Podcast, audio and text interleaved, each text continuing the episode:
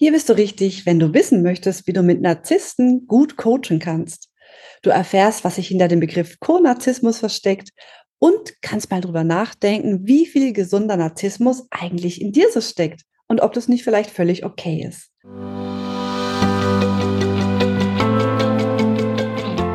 Du hörst den Podcast Geiler Coachen mit Tanja Klein. Hier zeige ich dir tolle Tools und Interventionen für ein noch wirkungsvolleres Coaching-Ergebnis für dich und für deine Klientinnen und Klienten. Mein Ziel ist es, dich noch erfolgreicher zu machen, damit du von diesem Traumjob gut leben kannst, auch ohne Nonstop-Marketing zu machen. Also, los geht's! Ich freue mich heute auf einen Gast, der vieles zu erzählen hat. Deswegen ist er heute das zweite Mal bei mir. Horst Lempert, herzlich willkommen hier bei Geiler Coachen. Hallo, liebe Tanja. Schön, dich zu sehen. Danke, dass ich nochmal dabei sein darf. Ja, du, wenn ich kann, krall ich mir gerne Kollegen, die so viel Wissen haben, äh, gleich zweimal, weil du hast einen Schwerpunkt, den ich nicht habe und ich gebe zu, ich will ihn auch nicht. Heute geht es nämlich um das Thema Narzissmus. Und du bist ja einer der wenigen, die ich kenne, die, ich sage jetzt mal, freiwillig auch mit Führungskräften oder anderen Menschen arbeiten, die sich dem zuordnen würden oder auch wahrscheinlich öfter mal die Angehörigen oder Mitarbeiter auf übertragenen Sinne auf der Couch liegen hast, die darunter leiden.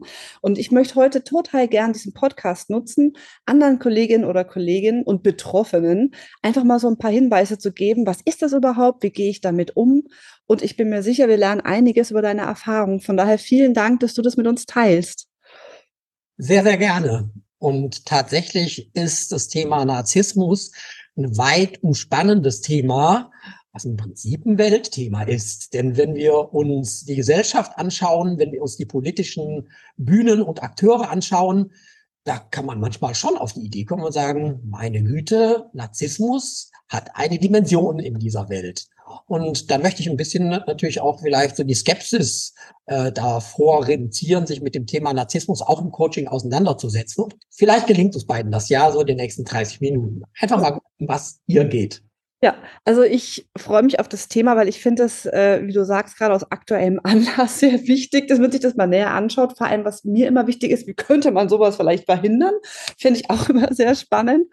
Ähm, ich möchte dich aber kurz für die wenigen, die dich nicht kennen, einfach kurz noch vorstellen. Du bist ja so wie ich seit 2007 Coach, warst davor ähm, Industriekaufmann, hast ähm, Betriebswirt studiert, warst zwölf Jahre im Kundendienst, warst acht Jahre bei Human Resources Manager, Schwerpunkt Personal und Persönlichkeitsentwicklung und bist da jetzt wirklich schon lange Jahre als mehrfacher Buchautor erfolgreich. Du hast jetzt mittlerweile sieben Bücher geschrieben. Und allein zu dem Thema heute hast du ein Thema, ein Buch geschrieben, ich habe es doch nur gut gemeint. Und das ist natürlich so einer der Sätze, ich glaube, den haben wir alle schon mal gehört. Ne? Also Menschen, die einen irgendwas einbrocken und hinterher sich, ich sage es mal so, wirklich rausreden wollen. Ich habe es aber doch nur gut gemeint. Ja, gut gemeint ist nicht gut gemacht. So. Von daher, also vielen Dank, dass du da so ein bisschen uns in diese dunkle Triade auch mal reinschauen lässt, weil man liest ja immer mehr und ich bin gerade dabei, ein aktuelles Buch zu lesen, OPD-basierte Diagnostik und Intervention im Coaching. Und da wird nochmal geschrieben, dass eben diese dunkle Triade aus Narzissmus, Machiavellismus und Psychopathie überdurchschnittlich häufig bei Führungskräften angesiedelt ist. Und ich glaube, so wie derzeit die Welt oder Kapitalismus ist, ist es fast eine Voraussetzung für Erfolg. Kann das sein? Also ich möchte jetzt erstmal Plädoyer für Führungskräfte halt. nicht alle von Anfang an zu verdammen. Ja. Also ich sag mal, ähm, wie, wie hoch jetzt äh, Narzissmus auf Führungsebene verteilt ist, darüber äh, habe ich selbst keine Statistik geführt. Ich habe noch keine gesehen. Ja, es gibt immer wieder tatsächlich äh, so Kommentare dazu, die sagen, ja, Narzissmus und Führung irgendwie korrespondiert da etwas miteinander. Wir können da vielleicht, ich sag mal, vor, vorsichtig darüber spekulieren, ob das eine das andere günstig bedingt. Und so werden wir später sicherlich noch dazu kommen.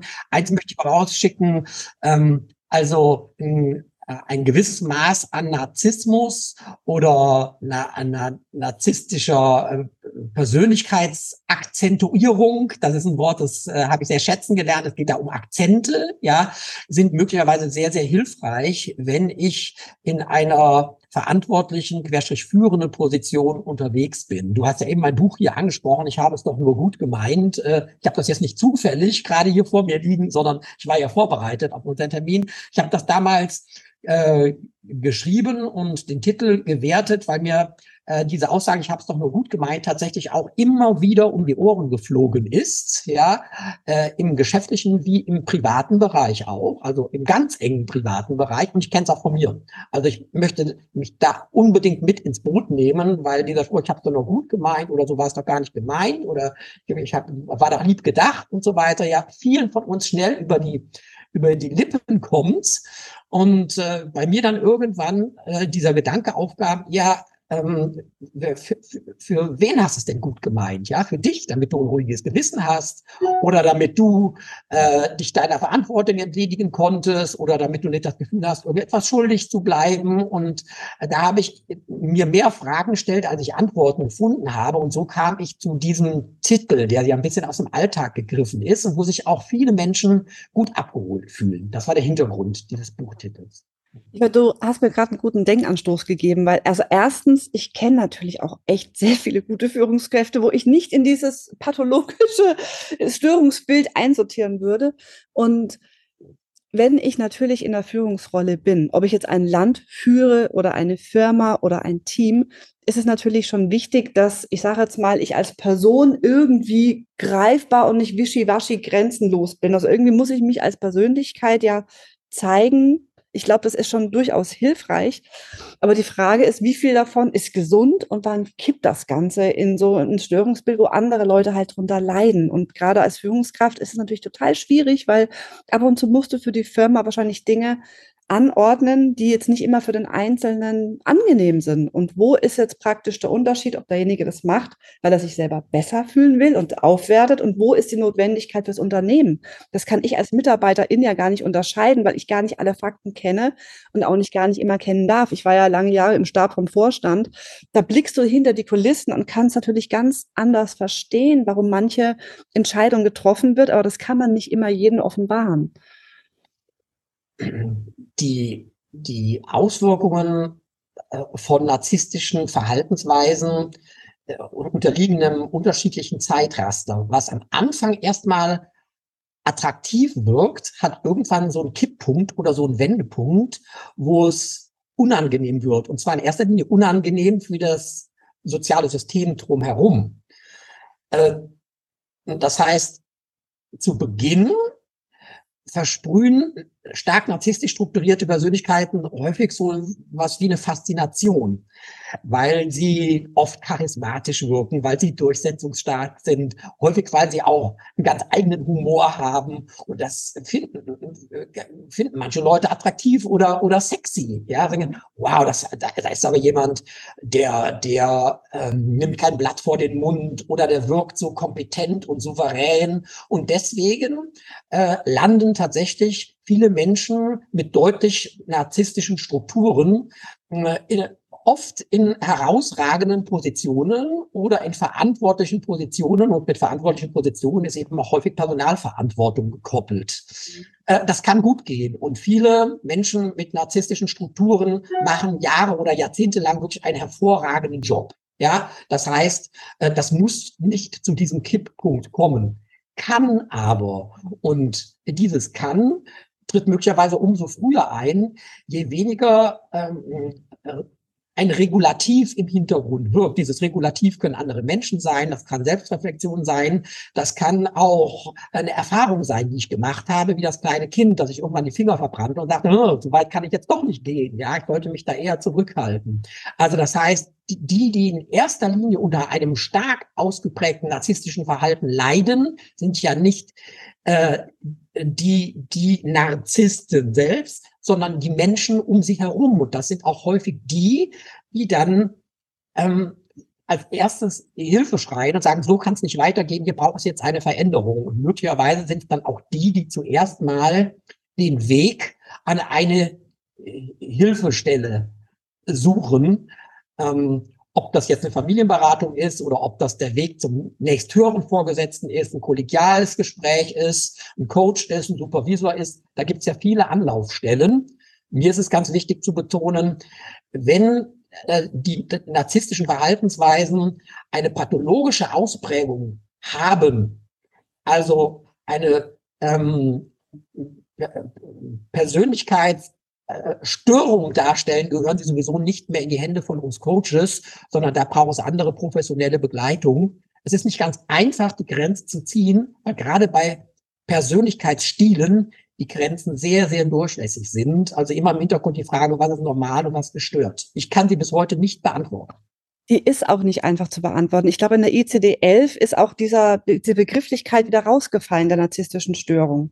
Also das ist, ist nicht einfach. Ich werde auf jeden Fall mal noch eine offizielle Definition verlinken in den Show Notes. Dann kann man noch mal so gucken, was rein theoretisch geschrieben steht. Aber ich finde, es ist, wie du sagst, sehr fließend. Interessant ist, das wirst du bestimmt wissen, wie man erkennt, wer Narzisst ist. Das wirst du bestimmt schon gehört haben, weil von außen ist es ja immer sehr schwer zu sagen, ist das jetzt schon narzisstisch oder nicht.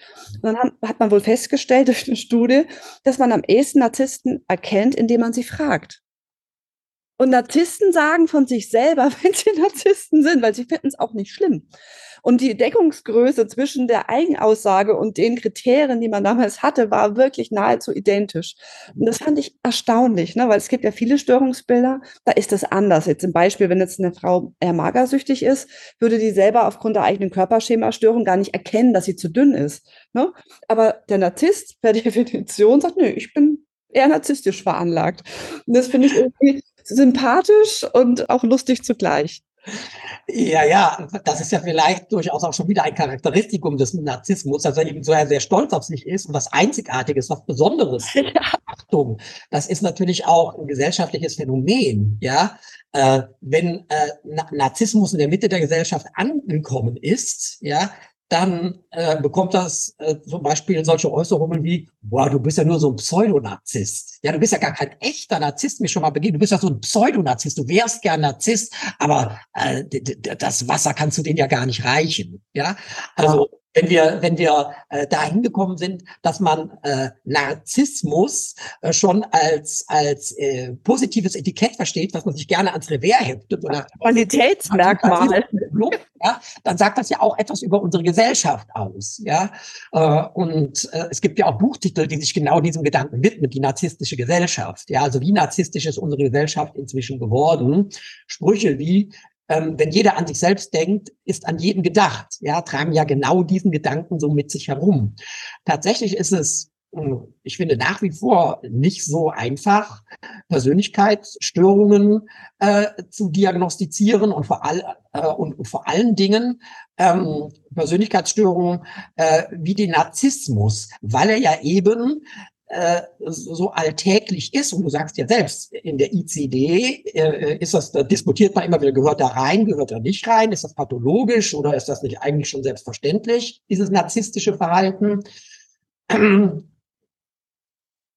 Bei Persönlichkeitsstörungen ist es ja häufig so, dass man sagt, spätestens dann, wenn die Person anfängt, dass die Nebenwirkungen zu hoch für sie werden. Also wenn der Leidenspunkt der betroffenen Person selbst so hoch ist, dass sie sagt, so kann es nicht weitergehen, ist professionelle Begleitung notwendig. Meine Erfahrung ist es, wenn Klienten stark narzisstisch geprägt sind, dann gehen die weniger oft zum Psychotherapeuten, sondern suchen, wenn überhaupt, tatsächlich eher noch den Weg zu uns Coaches. Warum? Weil das ja auch wieder ein Aspekt von Narzissmus ist. Wenn da irgendwie sowas mitschwingt, dann gehe ich zu einem Profi. Und ich bezahle durchaus auch Geld, weil ich will mich auf Augenhöhe unterhalten. Ich gehe nicht zum Therapeuten, sondern da sitzen zwei Profis, ja, von, äh, von denen man erwarten darf, dass die sich auf Augenhöhe begegnen und der Coach diese narzisstische äh, Persönlichkeit dann dabei unterstützt, unterstützen kann, soll, muss, sich noch besser zu managen. Also die Welt so zu ordnen, dass sie klarkommt mit dem Klienten. Also oft ist der Arbeitsauftrag im Coaching ja nicht, ähm, unterstütz mich, ich will mich verändern, ich fühle mich gerade irgendwie äh, gestört, sondern unterstütz mich dabei, wie ich die Welt so formen kann, dass sie mit mir kein Problem mehr hat. Das ja. ist ja auch so der Arbeitsauftrag. Ja. Und die sitzen dann möglicherweise bei mir im Coaching oder die Leute, die mit dieser narzisstischen Persönlichkeit eben anfangen, Probleme zu bekommen. Die sitzen dann bei mir im Coaching. Also mich würde das als erstes mal total interessieren, Horst. Wir hatten ja in unserem ersten Podcast über Impact-Techniken gesprochen, wie wichtig die sind, dass man Leute mal so wirklich so ein bisschen multisensorisch stört oder so einen richtig tollen Eindruck hinterlässt. Ich kann mir vorstellen, bei Menschen, die tatsächlich eher in diesem Bereich fallen, da ist es nochmal umso wichtiger, solche Techniken ein, anzuwenden. Wie, wie arbeitest du speziell mit jemandem, der, ich sage jetzt mal, sehr deutlich narzisstisch ist wo du sagst, Mensch, also puh, da, ich glaube, so von den Dingen, die ich raushöre, da leidet aber auch das Umfeld schon sehr unter dieser Persönlichkeit. Und es fällt auch noch in deinen Auftrag. Ne? Machen wir es mal so weit auf die Schere. Wie arbeitest du mit diesen Menschen? Ich nehme an, anders als jetzt mit einer klassischen Frau, die eine Persönlichkeit hat, wo er minderwertig sich fühlt. Also tatsächlich ist jetzt das Vorzeichen äh, nicht so anders, dass ich sage, äh, bei denen fange ich direkt an, mit ganz besonderen Impact-Techniken zu arbeiten, ähm, sondern für mich schwingt da im Hintergrund die Bedürftigkeit dieser narzisstischen Person mit. Ja, denn am Ende des Tages kommt da eine, eine, eine große Sehnsucht auch durch, die überkompensiert wird durch dieses narzisstische Verhalten. Ja, dieses darstellerische, hier Leute, schaut zu mir auf, ich bin toll, was ich alles kann, ja, ist ja, ähm, eine, eine unreife Person, die das als Hilferuf absetzt. Und diese, diese Bedürftigkeit im Hintergrund, die schwingt ja von Anfang an mit, die thematisiere ich nicht, sondern die ist bei mir wie so eine Art inneres Radar, immer auf Empfang. Ja, ähm, was ich mir zu eigen gemacht habe, ist, dass ich ähm, Leute mit einem äh, mit einer deutlich narzisstischen Botschaft äh, nicht mit, ähm, mit Zuwendung überfüttern kann. Das bekommen die von Anfang an. Ja, die bekommen unglaublich viel Zuwendung, die bekommen wahnsinnig viel Bestätigung. Ich hole die auch da ab, wo sie stehen, um dieses etwas abgedroschene Wort mal äh, zu verwenden. Das heißt, ich spiegel immer wieder zurück, dass sie als Mensch wertvoll sind, dass ich sie als Klient sehr, sehr schätze, dass ich es gut finde, dass sie mit ihrem Anliegen zu mir gekommen sind, dass es gar nicht selbstverständlich ist, dass die Leute den Weg ins Coaching finden. Das heißt also, diese, diese, ähm, diese Fütterung mit ihren Grundbedürfnissen, die wird von Anfang an sehr, sehr stark bei mir bedient, um dadurch äh, eine belastbare Beziehung herzustellen, in der ich dann sehr, sehr wohl dosiert anfangen kann, Fragen zu stellen, die auch mal in die Richtung gehen, okay, was bedeutet das für Sie und was bedeutet das für Menschen in Ihrem Umfeld? Denn die größte Herausforderung besteht ja darin, bei diesen narzisstischen Strukturen in die Selbstreflexion zu kommen und zu schauen, was bedeutet das für andere? Nicht nur für dich, sondern was bedeutet das für andere und wie viel Beziehungskredit verspielst du dadurch? Ja? Also ich kann sie nicht überfüttern. Diese narzisstischen Bedürfnisse, die da im Hintergrund mitschwingen, die kennen wir alle. Und an dieser Stelle möchte ich auch nochmal betonen, dass das Thema Narzissmus kein Thema ist, was jetzt nur irgendwie drei, vier, fünf, sechs Prozent der Bevölkerung tangiert, sondern Narzissmus ist ein menschliches Thema. Narzissmus, narzisstische Kränkung kennen wir schon aus der griechischen Mythologie, also ist schon ein paar Tage alt. Insofern ist das etwas, was uns alle beschäftigt und verfolgt. Die Frage ist, in welcher Ausprägung. Es geht hier um Akzentuierungen. Mhm. Und wenn ich die gut dosiert bekomme, sind narzisstische Bedürfnisse ähm, wahre Antreiber, um gut für uns zu sorgen. Das ist mir ein ganz wichtiger Aspekt. Ich glaube, der wird bei uns äh, im Coaching auch häufig unterrepräsentiert behandelt, diese narzisstischen Bedürfnisse. Absolut. Also ich denke auch gerade drüber nach, was man weiß ja eben, ne, dass es oft ja so Menschen sind, die eigentlich eine Kränkung haben, die eigentlich ja das von außen brauchen, diese Bewunderung. Und ich frage mich, inwiefern zum Beispiel eine innere Kindarbeit mit dem Anteil des, ich sag mal, zwei, dreijährigen, der vielleicht das nicht erfahren hat, was er gebraucht hat und sich dann dieses, ich sage jetzt mal, etwas verfälschte Selbstbild basteln musste, um vor sich selber zu bestehen. Ob man denn auch mit solchen Möglichkeiten jemandem helfen kann, so wirklich vom Fundament das ganze Thema zu heilen. Ich weiß nicht, ob das was ist, wie du das auch machst, aber ich habe das gerade so überlegt, das könnte aus meiner Sicht vielleicht hilfreich sein, wenn jemand Lust hat, auf sich auf sowas einzulassen. Das ist ja immer so eine Sache, die sicherlich bei dieser Zielgruppe spannend sein könnte. Ja, äh, absolut. Und inneres Kind ist ja, drängt sich ja förmlich auf, ja. Wenn ich da vielleicht so mit unreifen Anteilen irgendwie in Berührung komme, die Frage ist ja, wen habe ich da vor mir sitzen? Ja. Ich habe ja in einem anderen Podcast auch schon mal von Passung gesprochen. Das kann jetzt passieren, wenn ich da eine Führungspersönlichkeit vor mir sitzen habe, um am Business-Kontext zu bleiben, ja. Und ich fange der relativ früh an, äh, mit kindlichen Anteilen zu arbeiten. Da denkt ihr, ach du liebes bisschen, jetzt bin ich ja doch nicht beim Coach, jetzt bin ich ja doch hier irgendwie beim Seelenklempner gelandet und jetzt fängt er hier an mit inneren Anteilen zu arbeiten und so. Also das heißt, das braucht Zeit. Die Arbeit an Persönlichkeitsstilen braucht Zeit. Und ich bin ein großer Freund davon, gerade in diesem Kontext mir lieber etwas mehr Zeit zu nehmen, als dem Anspruch hinterher zu rennen, da müssen wir schnell sichtbare Erfolge haben. Ja, also das wird Ihnen äh, dir, äh, jeder Psychotherapeut, jeder Psychiater mit Sicherheit bestätigen können, die Arbeit an ausgeprägten Persönlichkeitsstilen oder gar Störungen braucht unglaublich viel Zeit und die Prognosen sind so lala. Ja, also wenn man, wenn man da kleinschrittig Erfolge verbucht, ist das ein geiler Erfolg. Ja, das gilt auch für uns im Coaching. Also wenn wir so ausgeprägte Persönlichkeiten da vor uns sitzen haben.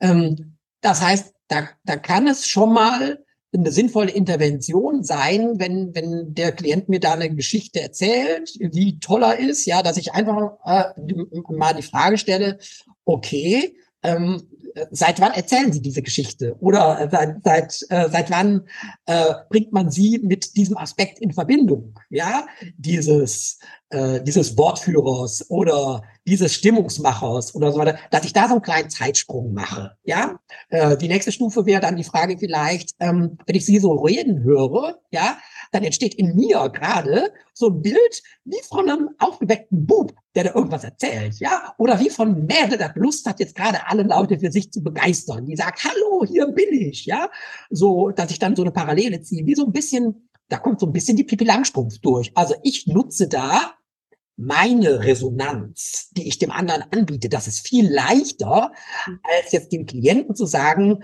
da erkenne ich gerade in ihm das kleine Kind. Nein, ich bleibe bei mir und dann kann der überprüfen, bin ich jetzt bereit, das anzunehmen. Das ist spannend, weißt du, ich arbeite ja mit anderen, anderen Techniken, unter anderem mit dem Ringtest von, äh, wo man praktisch so unbewusste Anteile auch relativ schnell ähm, herausfinden kann und wo man auch relativ schnell gucken kann, aus welchem Alter kommen die.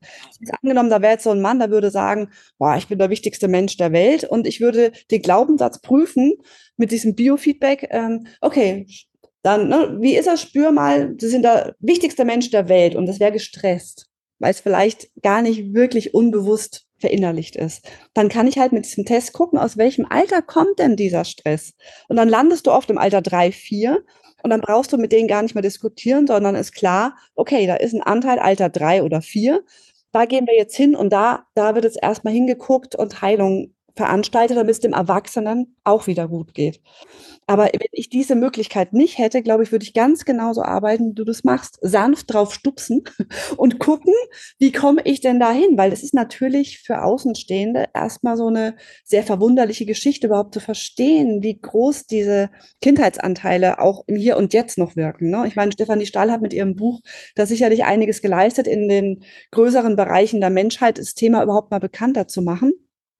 Aber ähm, ja, spannend, wie du das machst. Und also, also dahinter steht ja häufig auch so eine Verwundbarkeit oder so die Befürchtung, verwundet zu werden, eben so ein verletztes Kind. Ja, und äh, die, ich habe eben von Überkompensation gesprochen. Diese Verhaltensweise, diese narzisstische Verhaltensweise ist ja auch im Prinzip ein Bewältigungsmuster. Ja, ich versuche mich da in einer als gefährlich erlebten Welt irgendwie zu behaupten. Das hat ja häufig äh, äh, sehr, sehr frühe Wurzeln, also im frühkindlichen Alter oder im frühen Jugend- oder Erwachsenenalter, wo das dann nochmal stärker ausgeprägt wurde. Ähm, also Anpassungsleistungen, die dazu führen, dass sich das dann nachher so als narzisstisches Verhalten manifestiert. Also entweder indem ich mich völlig wertlos fühle, ja, immer wieder gesagt bekam, zum Beispiel, du bist nichts wert, du bist nicht wert, gehört zu werden, äh, dich, deine Meinung interessiert keiner, nämlich nicht so wichtig, ja. Und indem ich dann irgendwann äh, die Erfahrung machen musste, also damit ich überhaupt wahrgenommen und gehört werde, muss ich was ganz Besonderes sein, muss ich hervorragende Leistung bringen oder wenigstens das so darstellen, als wäre ich ganz besonders. Das wäre so der eine Strang. Oder ich bekomme als Kind oder junger Erwachsener immer wieder gesagt, wie toll ich bin. du bist der Beste, du bist das beste Kind, ja, du bist etwas ganz Besonderes, dann kann das natürlich auch zu einem sehr verzerrten Selbstbild führen und irgendwann glaube ich selber, dass ich toll bin. Das erinnert mich dann immer wieder an Christian Andersens des Kaisers neue Kleider. Wenn alle sagen, oh, wie toll, oh, wie schön, eure Majestät, ihr seid so schön und so, dann kriege ich es irgendwann nicht mehr sortiert. Ja. Und, und genau an dieser Stelle gilt es dann auch zum Beispiel im Coaching anzusetzen und zu schauen, äh, also wie kam es denn dazu überhaupt, dass Sie äh, äh, dass sie so großartig geworden sind. Ja, was haben sie denn da, dazu gemacht? Oder was hat sie dazu gemacht? Was hat sie dabei unterstützt? Ja, allerdings ganz sensibel, nicht im Ton eines Vorwurfs oder einer Unterstellung. Ja, sie haben sicherlich eine schwere Kindheit gehabt.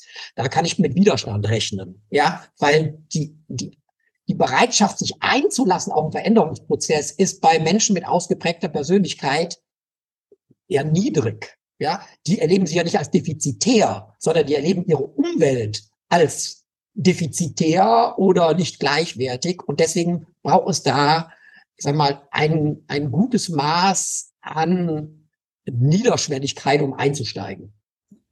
Also, das war sehr erhellend, Horst. Also allein schon jetzt diese, diese Dinge noch mal ein bisschen zu verstehen. Eigentlich habe ich ja Mitgefühl mit diesen Menschen, die so geworden sind weil es gibt ja immer Gründe, warum einer sich so entwickelt hat. Und dann wirklich, ich sage es mal, freundlich die Hand zu reichen und zu sagen, wir gucken da mal hin, vorsichtig und helfen dir einfach mal, vielleicht das auch anders zu sortieren oder anders einzuordnen. Und das Ding ist ja, es hat ja sehr viele Vorteile wenn man so ist. Ich glaube, ich sage mal, der sekundäre Krankheitsgewinn ist ja so hoch, dass es sich ja für die meisten gar nicht so richtig lohnt, was dran zu ändern.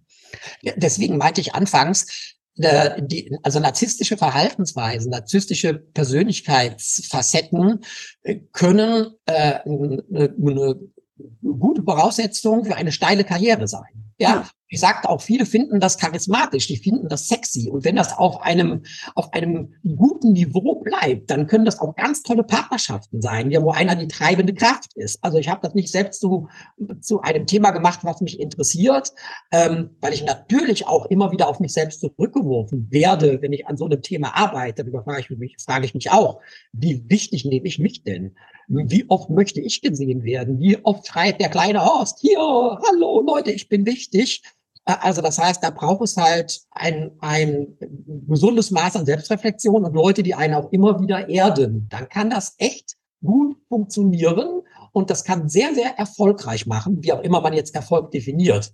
Und es kann auch passieren, und das ist leider die Kehrseite der Medaille, dass ich ähm, Angehörigen, Partner, Freunden, Kollegen auch mal sage, und wenn es doch übers Ziel hinausschießt und es immer schlimmer wird, dann kann die Lösung auch darin liegen, sich vom Problem zu lösen, auf Abstand zu gehen und möglicherweise die Arbeitsbeziehung zu beenden oder die Partnerschaftsbeziehung zu beenden. Das ist sicherlich ein Worst-Case-Szenario. Allerdings ist das äh, ein, ein Schrecken mit, ein, ein Ende mit Schrecken vielleicht. Allerdings ist das manchmal notwendig. Wenn keine Veränderung auf Seiten dieses Narzissten erkennbar ist, dann kann Trennung ein notwendiges Mittel sein.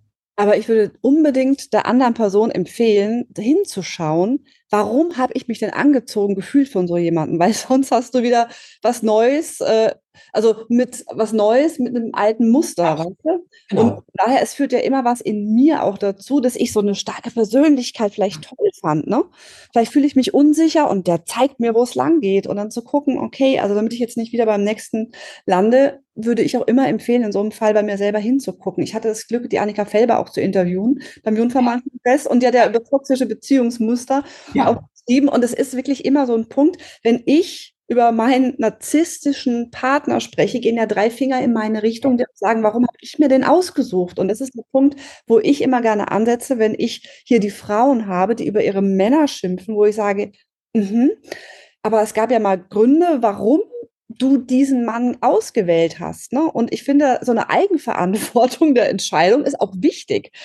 Weil ich glaube, dass es immer so ein bisschen gesellschaftsmäßig völlig in Ordnung ist, über den Partner herzuziehen und sich als Opfer zu sehen und die eigenen Anteile, die ich denn da habe, nicht so zu sehen. Von daher finde es ja schön, beides einfach auszubalancieren. Ja, richtig, genau. Also dieser Aspekt, wieso gerate ich eigentlich immer an diesen Mann oder an, an diesen Typ und so weiter, sagt ja viel über uns aus. Insofern äh, ist der äh, oder die, äh, den wir da vor uns sitzen haben, möglicherweise auch genau richtig. Ja, äh, um einfach mal zu gucken, nach welchen Kriterien suche ich mir denn Partner oder Partnerinnen aus? Was ist mir wichtig und was versuche ich vielleicht auch durch den Menschen da an meiner Seite auszugleichen, weil es bei mir ähm, zu, zu wenig ausgeprägt ist. Es gibt ja diese Komplementärbeziehungen, ja. Und ich finde, das, das erleben wir ja ganz, ganz viel. Also, dass der eine mehr davon hat, der andere weniger davon. Dafür gleicht sich das an der anderen Stelle wieder aus. Und das ist ja häufig auch ein Erfolgsrezept, ja. Dass man eher ein gemäßigtes Temperament hat und ein vielleicht etwas höheres Temperament und man da sagt, also alles klar, Du stehst Gang. ja, genau, das hat man dann in vielen Beziehungen, ja, und da ist das ein gesundes Maß ja. Komplementärverhalten. Wenn ich dieses Komplementärverhalten allerdings aktiv aufsuche, um bei mir äh, ein Defizit auszugleichen, also ein Stück meines Selbstwertes äh, durch eine andere Person auszugleichen, dann wird es schwierig. Ja, dann habe ich ein Thema neben dem Thema dieses Narzissten vielleicht. Aber dann ist es auch gut, genau, dass, dass äh, der Weg ins Coaching ähm, gefunden wurde. Ist das das, was du unter Co-Narzissmus vorhin im Vorgespräch meintest? Weil ich hatte den Begriff, ich kenne Co-AlkoholikerInnen, aber Co-Narzissmus habe ich noch nie gehört. Erzähl mal, ist es das, dass ich als Partnerin den vielleicht sogar stärke in seinem Persönlichkeitsmerkmal, weil ich das so brauche? Ja, ganz genau. Das äh, ist auch eine Facette von Co-Narzissmus. Das sind die, die sich so ein bisschen äh, unter der Sonne des Narzisstes äh, quasi mit beleuchten lassen. Ich bin die Frau vom Herrn Doktor, ja, ah, oder ich bin der Gatte von Frau Oberregierungsrätin oder so, ja, oder also da, da gibt's also viele Beispiele, dass äh, dass äh, einfach dadurch auch sich auch Türen öffnen, weil man durch einen anderen Menschen etwas ganz Besonderes ist und das Ganze dann ähm, mehr oder weniger bewusst auch unterstützt. Ja, und da habe ich jetzt wieder so die, äh, die äh, Parallele zum Beispiel zur Co-Abhängigkeit. Im Prinzip ist das beim, beim, bei narzisstischen Persönlichkeitsstilen auch eine Art von Abhängigkeit. Beide kommen da nicht raus, weil sie ihr System damit stabil halten. Bei dem einen ist es ähm, eben eine Substanzabhängigkeit, bei dem anderen ist es die Abhängigkeit nach Grandiosität, ja, gesehen zu werden, bedeutend zu sein. Ich will jetzt gar nicht sagen, was äh, schlimmer ist. Also im Prinzip ist es beides eine Form von Suchterkrankung, Abhängigkeit. Ja. Und wie so eine Waage, weißt du, da will keiner aussteigen, sonst geht es in die falsche Richtung. Mhm. Keiner aussteigen. Beim Pro-Narzissten ist es äh, dann häufig so, dass die beide erstmal eine ganze Zeit lang äh, wahnsinnig profitieren von dieser Allianz, die die da schmieden.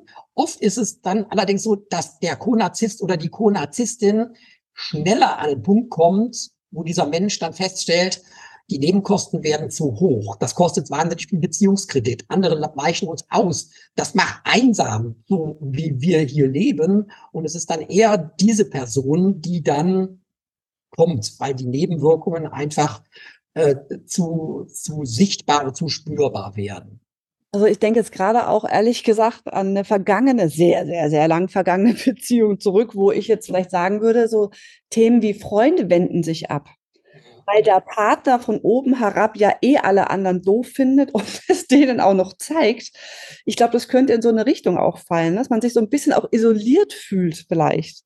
Ja, genau. Das sind dann die Geschichten, die man schon zum tausendsten Mal gehört hat oder die Großartigkeit, die jemand anderes einfordert. Da treffen sich zwei Freunde nach Jahren wieder und der eine erzählt stundenlang über seinen Werdegang und der andere hört nur zu und ja, du bist echt toll und der erzählt weiter und der erzählt weiter und nach zwei Stunden Selbstdarstellung sagt er dann, Mensch, hör mal, jetzt habe ich die ganze Zeit nur über mich gesprochen. Jetzt kommen wir mal zu dir. Du hast doch auch mein Buch gelesen. Wie findest du mein Buch?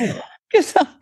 Aber das, das ist, das wird super anstrengend und dann steigt man irgendwann aus und nicht nur für jetzt, sondern sagt, ich vermeide diesen Kontakt. Ne? Und das macht einsam. Ja, und ich glaube, das, das nährt dann wieder ungesund dieses Muster, weil ich sage jetzt mal, dieser verletzte innere Kindanteil, der ja Ablehnung erfährt, kann ja nur mit dieser alten Abwehrstrategie reagieren. Okay, dann muss ich mich halt selber toll finden, wenn die anderen das nicht tun. Und man verstärkt es dann wirklich in die falsche Richtung vielleicht. Ne? Also ich glaube, dass es schon hilfreich wäre für die Menschen, die das spüren und sich ja auch erkennen, sich da mal von einem guten Coach wie dir ähm, Ja, helfen zu lassen klingt doof, aber unterstützen zu lassen, neue Sichtweisen einsehen zu können, das ist halt eine gute Sache. Ich möchte auf jeden Fall äh, nochmal betonen, also diese narzisstischen Grundbedürfnisse sind Menschheitsbedürfnisse. Ja, ich möchte gehört werden, ich möchte beteiligt werden, ich möchte gesehen werden, ich möchte wichtig sein. Das sind ganz normale, wichtige menschliche Bedürfnisse. Und das sind narzisstische Bedürfnisse.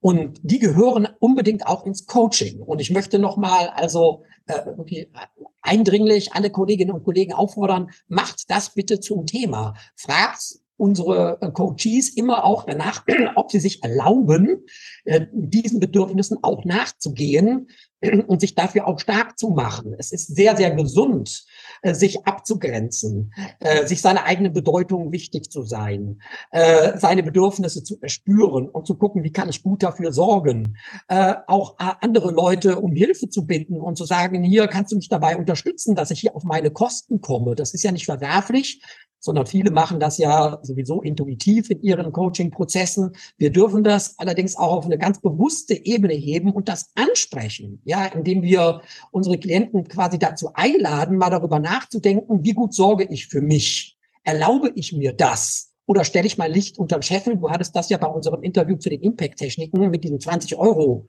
äh, Scheinen sehr schön plastisch aufs Papier gebracht. Ja, ähm, erlebe ich mich selbst als wertig? Ja, also bin ich eine kleine Nummer, bin ich nur eine Euromünze oder bin ich ein 500-Euro-Schein?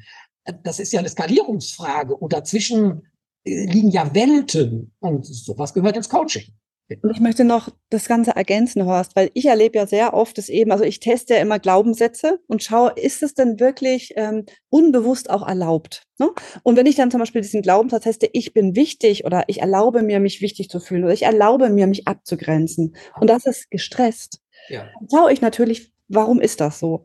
Und ganz oft ist es so, dass es nicht das eigene ist. Vielleicht gab es eine Mutter oder eine Oma, die sich schon immer unwichtig gefühlt hat und wo ich einfach, ob es spiegelneural war, über Transgenerationsgeschichten, einfach das mitgenommen habe und das ist eigentlich gar nicht meins. Oder so Sachen wie, dass manche Leute, die sehr bescheiden sind, sagen, nee, also ich möchte jetzt nicht so wichtig sein. Und wo ich sage, aber jeder Mensch ist wichtig. Das heißt ja nicht, dass du wichtiger bist wie alle anderen, sondern wäre es für dich okay zu akzeptieren, dass du wichtig bist, aber dein Nachbar, deine Mutter, die Schwiegermutter und dein Lehrer von damals auch. Also, und das ist oft so ein Denkfehler oder so eine Verzerrung. Und wenn man die gerade rückt, dann ist der Weg auch schon mal ein bisschen geebneter.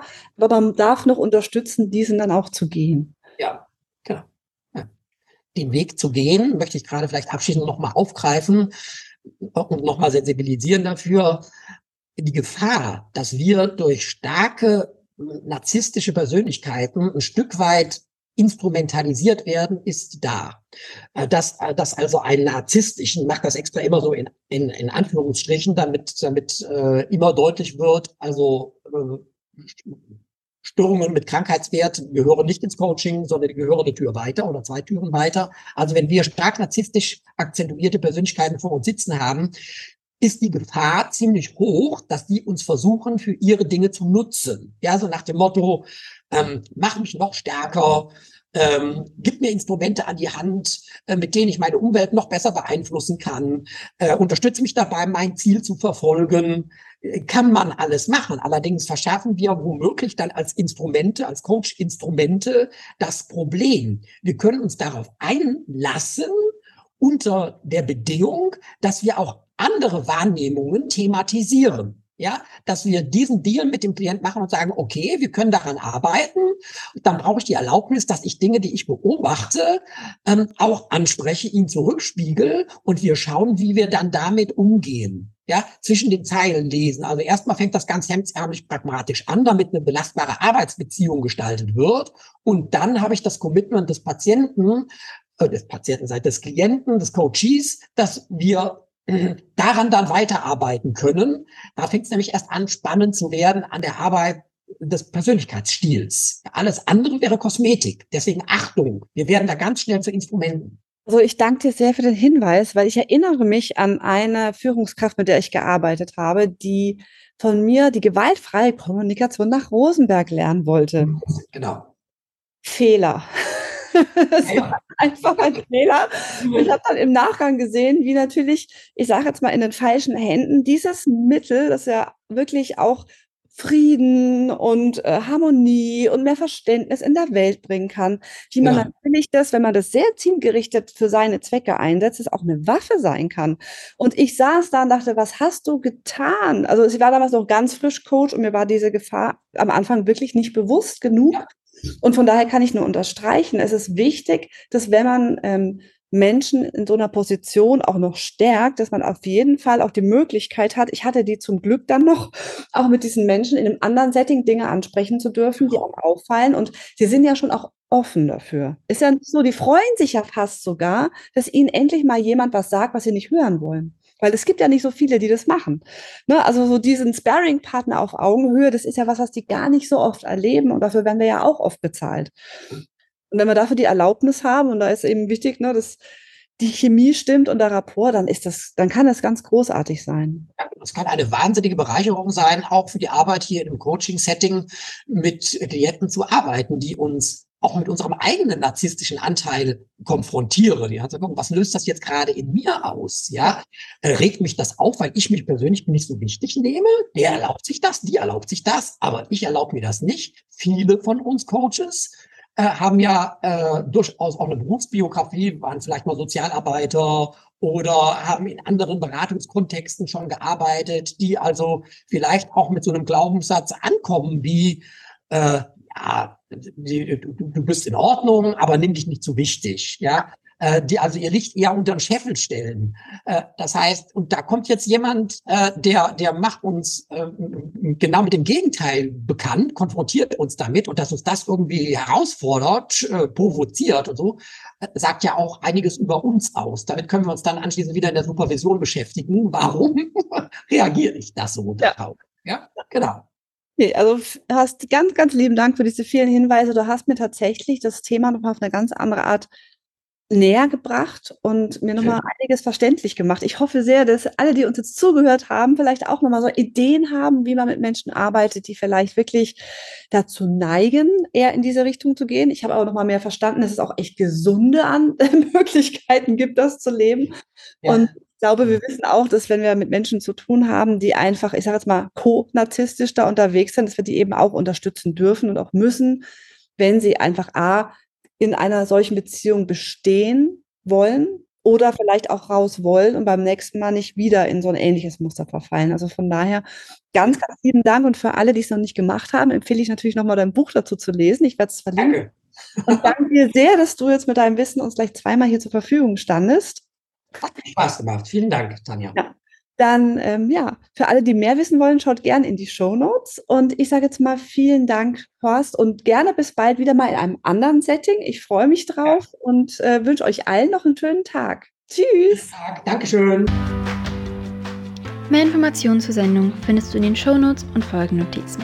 Wenn du mehr über die Arbeit meiner Mutter wissen möchtest, schau doch mal auf ihre Seite akademiefürs Sie freut sich auch immer, wenn du ihren Podcast weiterempfiehlst, gut bewertest oder kommentierst. Weitere spannende Ideen findest du in ihrem Newsletter. Dann siehst du regelmäßig, was sie wieder so Interessantes macht. Bis zum nächsten Mal. Johanna.